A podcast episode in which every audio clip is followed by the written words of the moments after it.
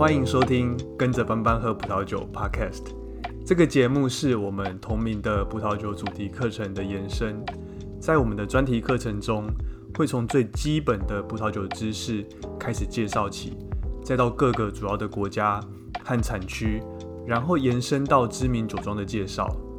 在这个节目中，会听到我们拿一些生活中的范例来验证课程中所介绍的知识。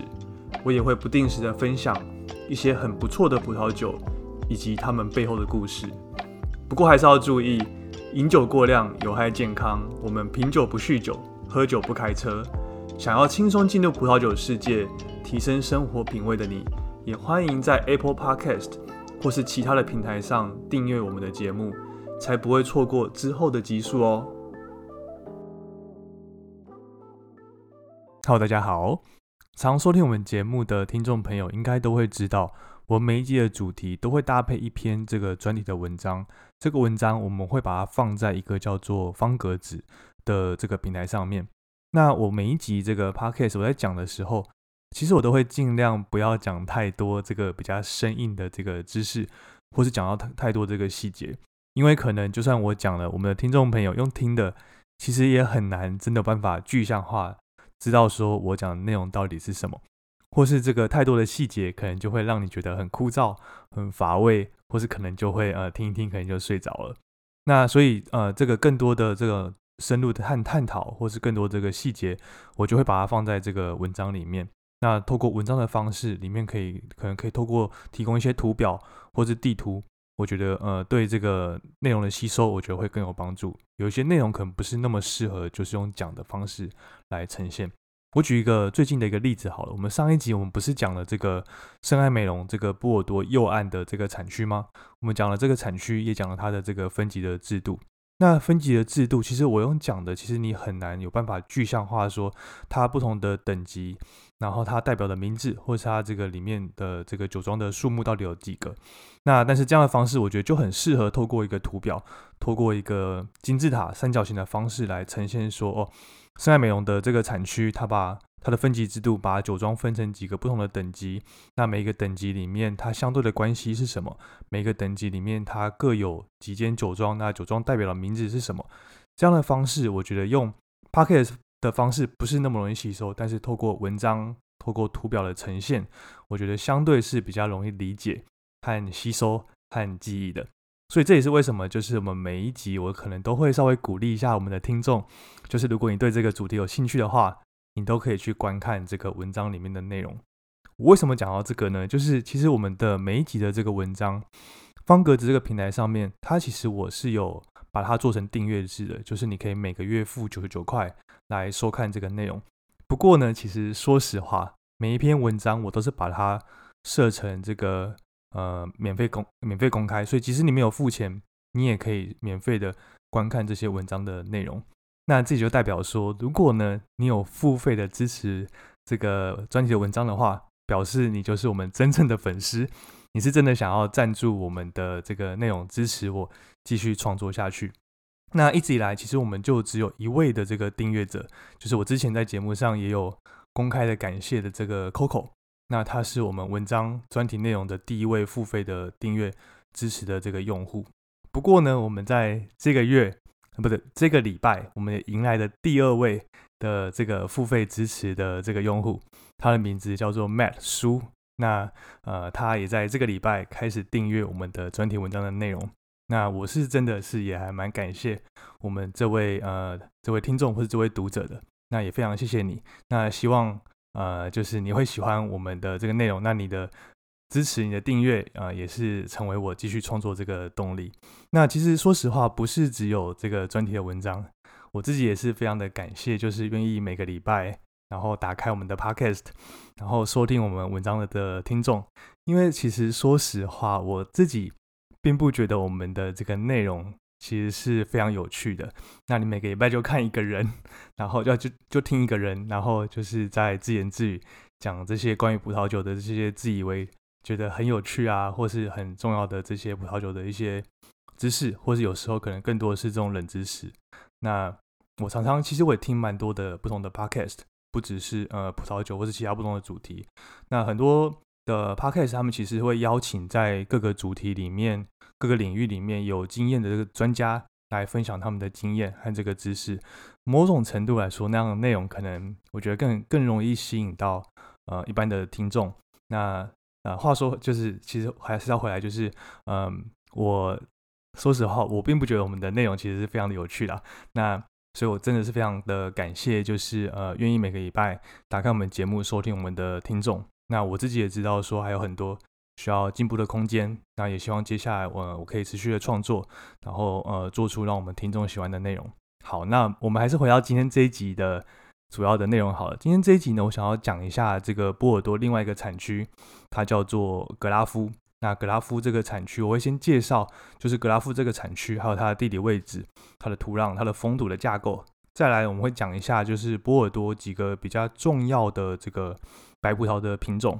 然后呢，我会稍微介绍一下格拉夫这个产区它的分级的制度。最后呢，也会介绍几间在格拉夫这个产区里面几个有名的酒庄。好，那我们就开始喽。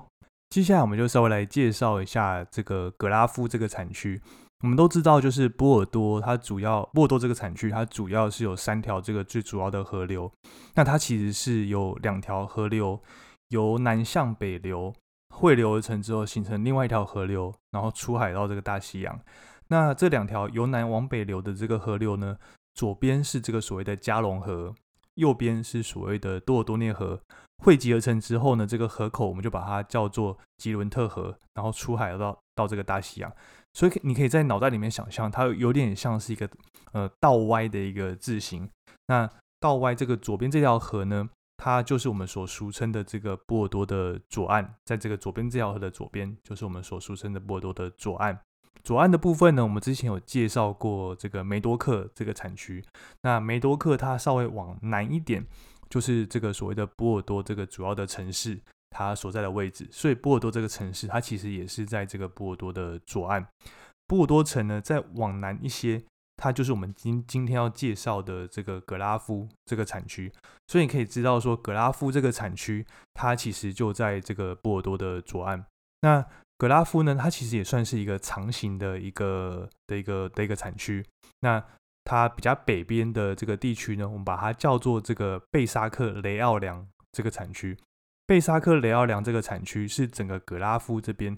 最多列级酒庄的一个地区。这边的土壤呢，它其实和这个上梅多克很像，它主要土壤是以这个砾石为主。砾石你可以把它想象成它有点像是这种，它主要特性就是它是一颗一颗的这种石头，因为是这样的一个石头，所以它有几个特性是它吸热比较好，比较容易吸热，吸收这个阳光的热量，然后储存起来，然后到晚上之后把它释放出来。然后呢，这样的一个石头的组成，它的排水会比较好。那这样的特性其实就非常容易、非常适合来种植像卡本内苏维农这种皮比较厚的这样的一个葡萄的品种。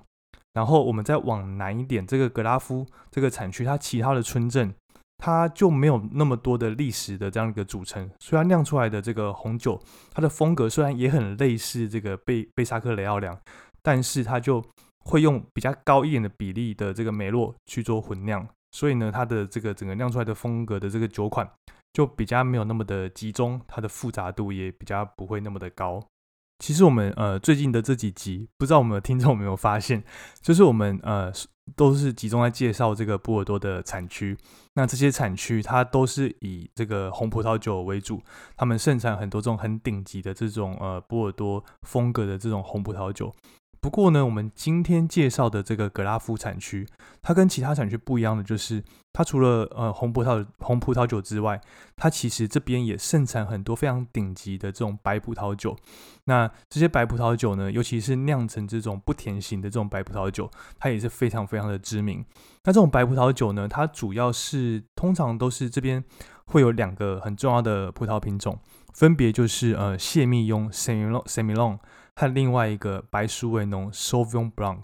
所以接下来我们就稍微来讨论一下，就是在波尔多最著名、呃最著名，然后最重要的这两个白葡萄品种。首先，第一个是神明弄谢密用。神明弄呢，它其实因为皮薄，然后它就会很容易沾染上这个贵腐菌。其实我们之前在介绍手电的时候，其实我们有稍微提到过。那呃，神明弄呢，它有个特色，就是它在波尔多，它虽然种植面积非常的大，但它其实很少会以这种百分之百以这种神明弄百分之百纯一个葡萄品种的方式来酿成这个白葡萄酒。神明弄它有什么特色呢？它的特色就是它在比较年轻的时候其实没有什么特色。它这个葡萄品种在年轻的时候，它其实是没有什么味道的。不过呢，当我们放久一点，放个十年以上之后呢，它这个葡葡萄品种它成年之后，它的风味就会慢慢的跑出来。所以呢，它是在年轻的时候没有什么特色，但是当它成年之后，它风味十足。它主要的香气是以这种柠檬啊、蜂蜡。水蜜桃花香，然后还有一点点这种海水咸味那种感觉，是它最主要的香气。不过还是要说，就是它在年轻的时候其实是没有什么呃没有什么风格的，没有什么没有什么特色的。我刚描述那些香气，都要到它比较十年以后才有有办法慢慢呈现的出来。那神明弄呢？它通常在波尔多，它会酿成两种不同的版本。一种呢，就是所谓的贵腐酒。我们之前在介绍锁店的时候，其实有稍微提到，其实我们稍微介绍就是神明弄这样的一个葡萄品种。那它在锁店那边，它会酿成这种呃贵腐酒的样子。那主要是因为它的特性就是呃神明用它皮薄，然后很容易沾染上这个贵腐菌这样一个特性。另外一个很常在波尔多出现的版本呢，是它不甜的这个版本，就是我们有时候我们会把它称之为这种干型的葡萄酒。干型的葡萄酒其实就是所谓的喝起来不会甜甜的、不甜的这样一个版本。那神明弄他年轻的时候，它风味其实很不出色，但是到了我们成把它成年超过十年之后，它的那种蜂蜡坚果那种圆润的味道就会慢慢跑出来。这边也要稍微提到，就是呃整个波尔多他们的酿酒的一个理念。其实波尔多这边一个很重要的酿酒理念就是，它酿出来的葡萄酒。它必须要年轻的时候好喝，但是它成年之后也要好喝。所以基本上波尔多这边的酒，虽然呃我们可能会有刻板印象是波尔多的酒可能都要放很久之后，那它的才会呃越放越贵，或是它才会越来越呃好喝。它可能适合成年，但基本上这边不在波尔多这边，它其实基本上的核心的概念，它是酒。只要一上市，基本上就是它很适合喝的时候。那这样的一个理念呢，它其实呃会显现在它的不管是红葡萄酒或是白葡萄酒都一样。我举个例子来说好了，嗯，比如说我们用红酒来当例子，我们都知道就是波尔多的酒，它都是以这种 Cabernet Sauvignon 和美洛去做混酿。那基本上呢，为什么要这样做？就是因为他希望这个酒在上市的时候，尽管它没有陈年那么久，但是它在比较年轻的时候。它就可以有这种美肉给它的一些果香，但是它成年之后，Cabernet Sauvignon 所提供的这种比较厚实的单宁，还有其他的风味，就会慢慢的把它展现出来。一样的概念其实也都可以应用在这个白葡萄酒上面。所以呢，在这边，呃，在呃波尔多这个地方，Semillon 其实通常会跟 s a u v i o n Blanc 一起去做混酿。所以这个白葡萄酒它在年轻的时候，它就会有这种来自呃 s a u v i o n Blanc 它比较。新鲜的这样一个果香的这样的一个风格，但是成年之后，n 米弄所带来的这种呃坚果啊、蜂蜜的味道就会慢慢的展现出来。所以通常呃这个其实我们一般都知道，这个通常白葡萄酒它是不太适合成年的。不过呢，在波尔多这边一些很有名的酒庄，如果它是要做成这种很适合成年的葡萄酒，它呃它要做成这种适合成年的白葡萄酒。它的这个神明弄的比例就会把它放多一些。不过，如果它是要做成像呃 table wine 马上喝掉的话，它通常就会放这种百分之百的 s o u v i g n Blanc。那波尔多的这个神明弄，它除非是要做成这种像贵腐甜白酒，不然呢，呃，不然呢，它都会呃做成这种混酿的版本，把神明弄和 s o u v i g n Blanc 来做这个。来做这个混酿混调，然后酿成一个他可能年轻的时候可以呃适合喝，因为它就说不用说不用不让给他的一些新鲜的果香，但是呢，它也很适合成年，因为成年之后，西米弄所带来的这种成年之后的一种风味就会慢慢的显现出来。那西米弄这个葡萄品种呢，它其实所以在它在波尔多，如果是百分之百的话，通常都会酿成贵腐酒。不是百分之呃酿成这种呃不甜的白酒的话，就和神明弄一起混酿。那哪些世界上哪些地区通常会用百分之百的神明弄做成不甜的白葡萄酒呢？那就要就这这样的一个风格会比较常在澳洲发现。那所以我们以后介绍到澳洲的时候，我们也会再稍微来提呃稍微来复习一下。除了这个神明弄之外，在波尔多还有一个很常见的一个白葡萄品种，它就是 Sauvignon Blanc 白苏维农。白苏维农它酿出来的这个白葡萄酒，它通常会带有柑橘和这种绿色水果的香气。在除了波尔多以外的世界上其他的地方，白苏维农它很常用来酿成这种单一葡萄品种的这种酒款，那就很适合这种年轻的时候来饮用。它可以就是有比较清新的这样一个酸度。不过在波尔多，它通常都会和神明神明弄一起来做混酿。那在混酿的时候，呃，Sauvignon Blanc 它扮演的角色呢，就是让这款酒可以有比较足够的这个酸度。那这在酿这个甜白酒的时候，其实就非常的重要。我举个例子来说好了，就是呃，我们有些听众可能知道，就是我们在这个礼拜刚好是我们之前介绍过的伊根堡，就是它的那个贵府甜白酒非常有名的滴滴是黄金的这个伊根堡，它在呃这个礼拜它的二零一九年份的贵府甜白酒就刚好上市了。那一直以来呢，它比较经典的这个混调的比例呢，它通常都是用百分之二十五的 Sauvignon Blanc 加上百分之七十五的这个 Semillon 来做这个混调，这是它比较经典的一个黄金的混调的比例。不过它在二零一九年份，它做了一个蛮大的改变，就是呢，它把这个 Sauvignon Blanc 的比例从百分之二十五提高到百分之四十五，另外百百分之五十五呢是用这个 Semillon，所以呢这。这样一个混调比例上的改变呢，代表什么意义？代表说这样一个新的比例，它可以让这支酒它的香气可以更加的奔放。那这个香气的来源是什么？就是 Sauvignon Blanc。所以呢，它风格多少会有一点点的变化。那但是呢，可以想象的就是，他希望就是我们嗯新的这个比例，新的调控的比例，可以让酿出来这支贵府甜白酒。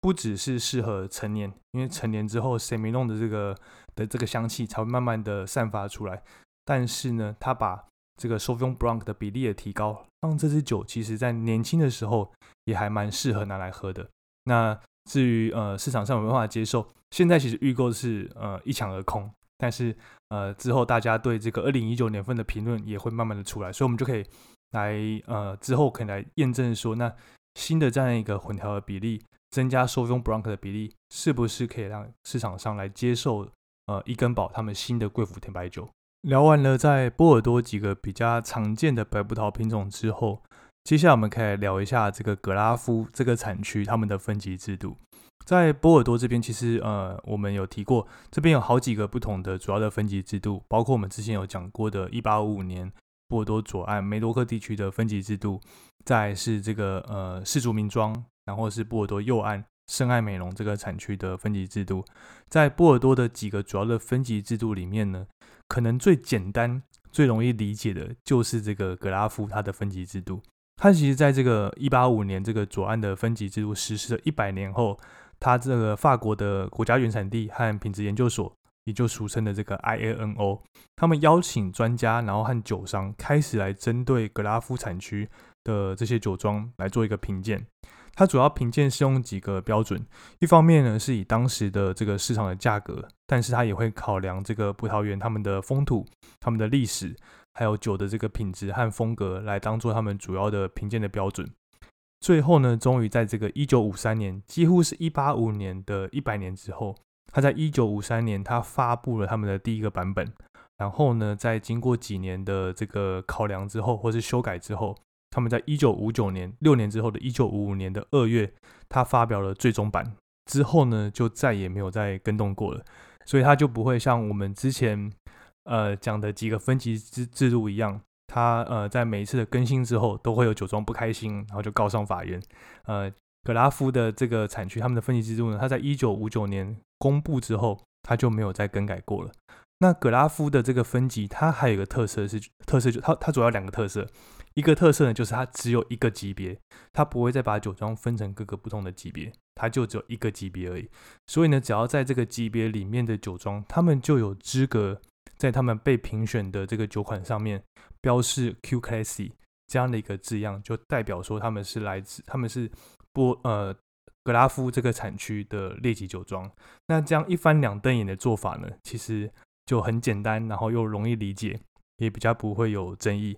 另外一个特色呢，就是格拉夫的分级，它是唯一有考量这个红酒和白酒分别去做列级的这样一个分级的制度。OK，所以其他的这个分级制度主要都是以红酒为主，但是呢，在格拉夫的分级，他们是有红白红葡萄酒跟白葡萄酒分别去做列级。总共呢，在格拉夫的分级制度里面，总共有十六家酒庄被列级，其中六家是这个红白酒共同被列级，有三家。它只被列级在白酒，有七家被列级在红酒。然后呢，其中还有一个特色是，这个欧布里雍堡这间酒庄呢，它是唯一一家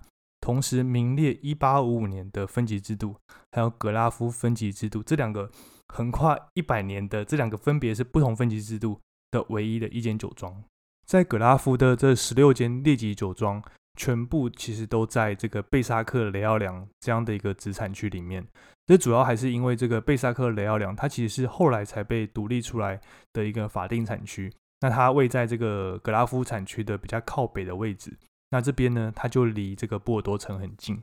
所以呢，在我们专题文章里面，我就把这十六间这个被列级的酒庄，把它的位置全部都列在这个一个地图上面。所以就可以看到，说这几间酒庄，它其实离这个波尔多城非常的近。那如果我们是去这个波尔多这边去做旅游的话，那一般人应该都会选择先住在这个波尔多城这边，然后再去呃各个不同的产区去参观酒庄。那离波尔多城很近，这边就有一个很大的好处，就是它很适合观光。所以如果你去，如果你开车的话，当然是非常方便。不过呢，其实你是坐这个他们当地的轻轨列车的话，其实也都可以很轻松的就可以到这些呃贝萨克雷奥良的这些列级酒庄。举个例子来说好了，我们刚好提到这个欧布里永堡，它是同时呃名列一八五五年分级制度跟格拉夫分级制度的唯一的一间酒庄，它离这个波尔多城就非常非常的近。如果呢我们是搭这个轻轨列车过去的话，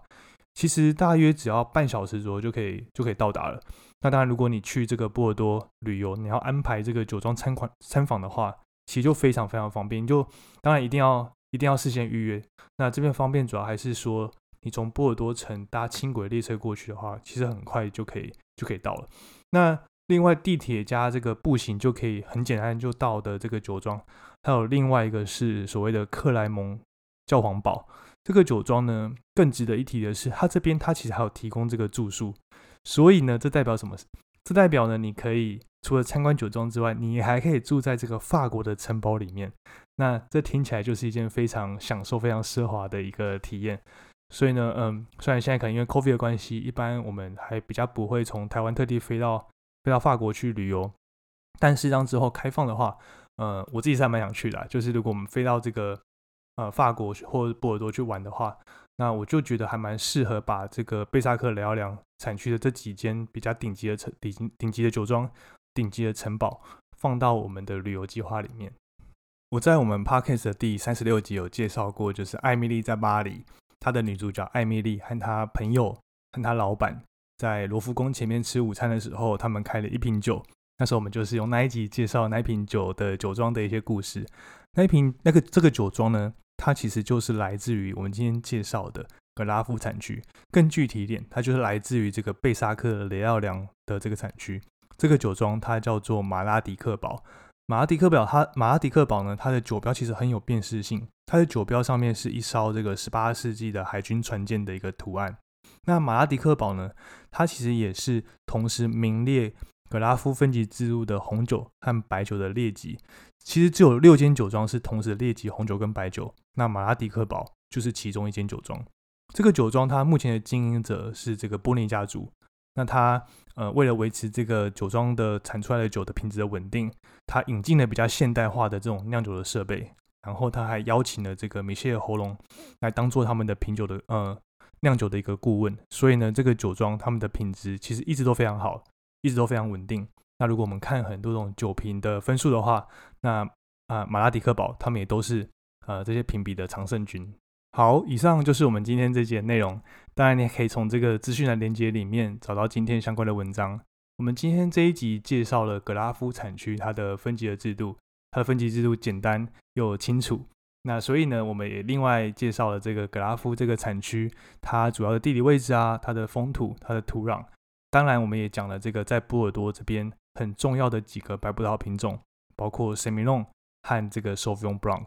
那如果呢，想要更熟悉我们今天所介绍内容的话，那也赶快去追踪我们的 IG 的账号。我现在每天都会用这个 IG 的 Story 发一个问题，然后让我们的听众或是我们的追踪者来作答。那其实这只是好玩而已啊，如果你真的答错，其实也没有关系，我也都会把跟这个问题相关的这个文章的连接放在这个 Story 里面。所以呢，透过每天这样的一个小小的一个互动。你会更熟悉我们今天所介绍的一个内容。那我现在也尽量维持就是每天一个问题的这样一个频率。所以如果还没有追踪我们 IG 账号的话呢，也赶快追踪追踪起来，才有机会练习这些题目哦。好，另外呢，如果想要支持我们节目的话，你也可以从这个资讯栏链接里面找到我们赞助的链接。你也可以选择做单次的赞助，或是赞助任何你想要赞助的金额。如果喜欢我们节目的话呢？也请分享给你也对葡萄酒有兴趣的朋友，或是在 Apple Podcast 或是 Spotify 里面给我们五星的评价。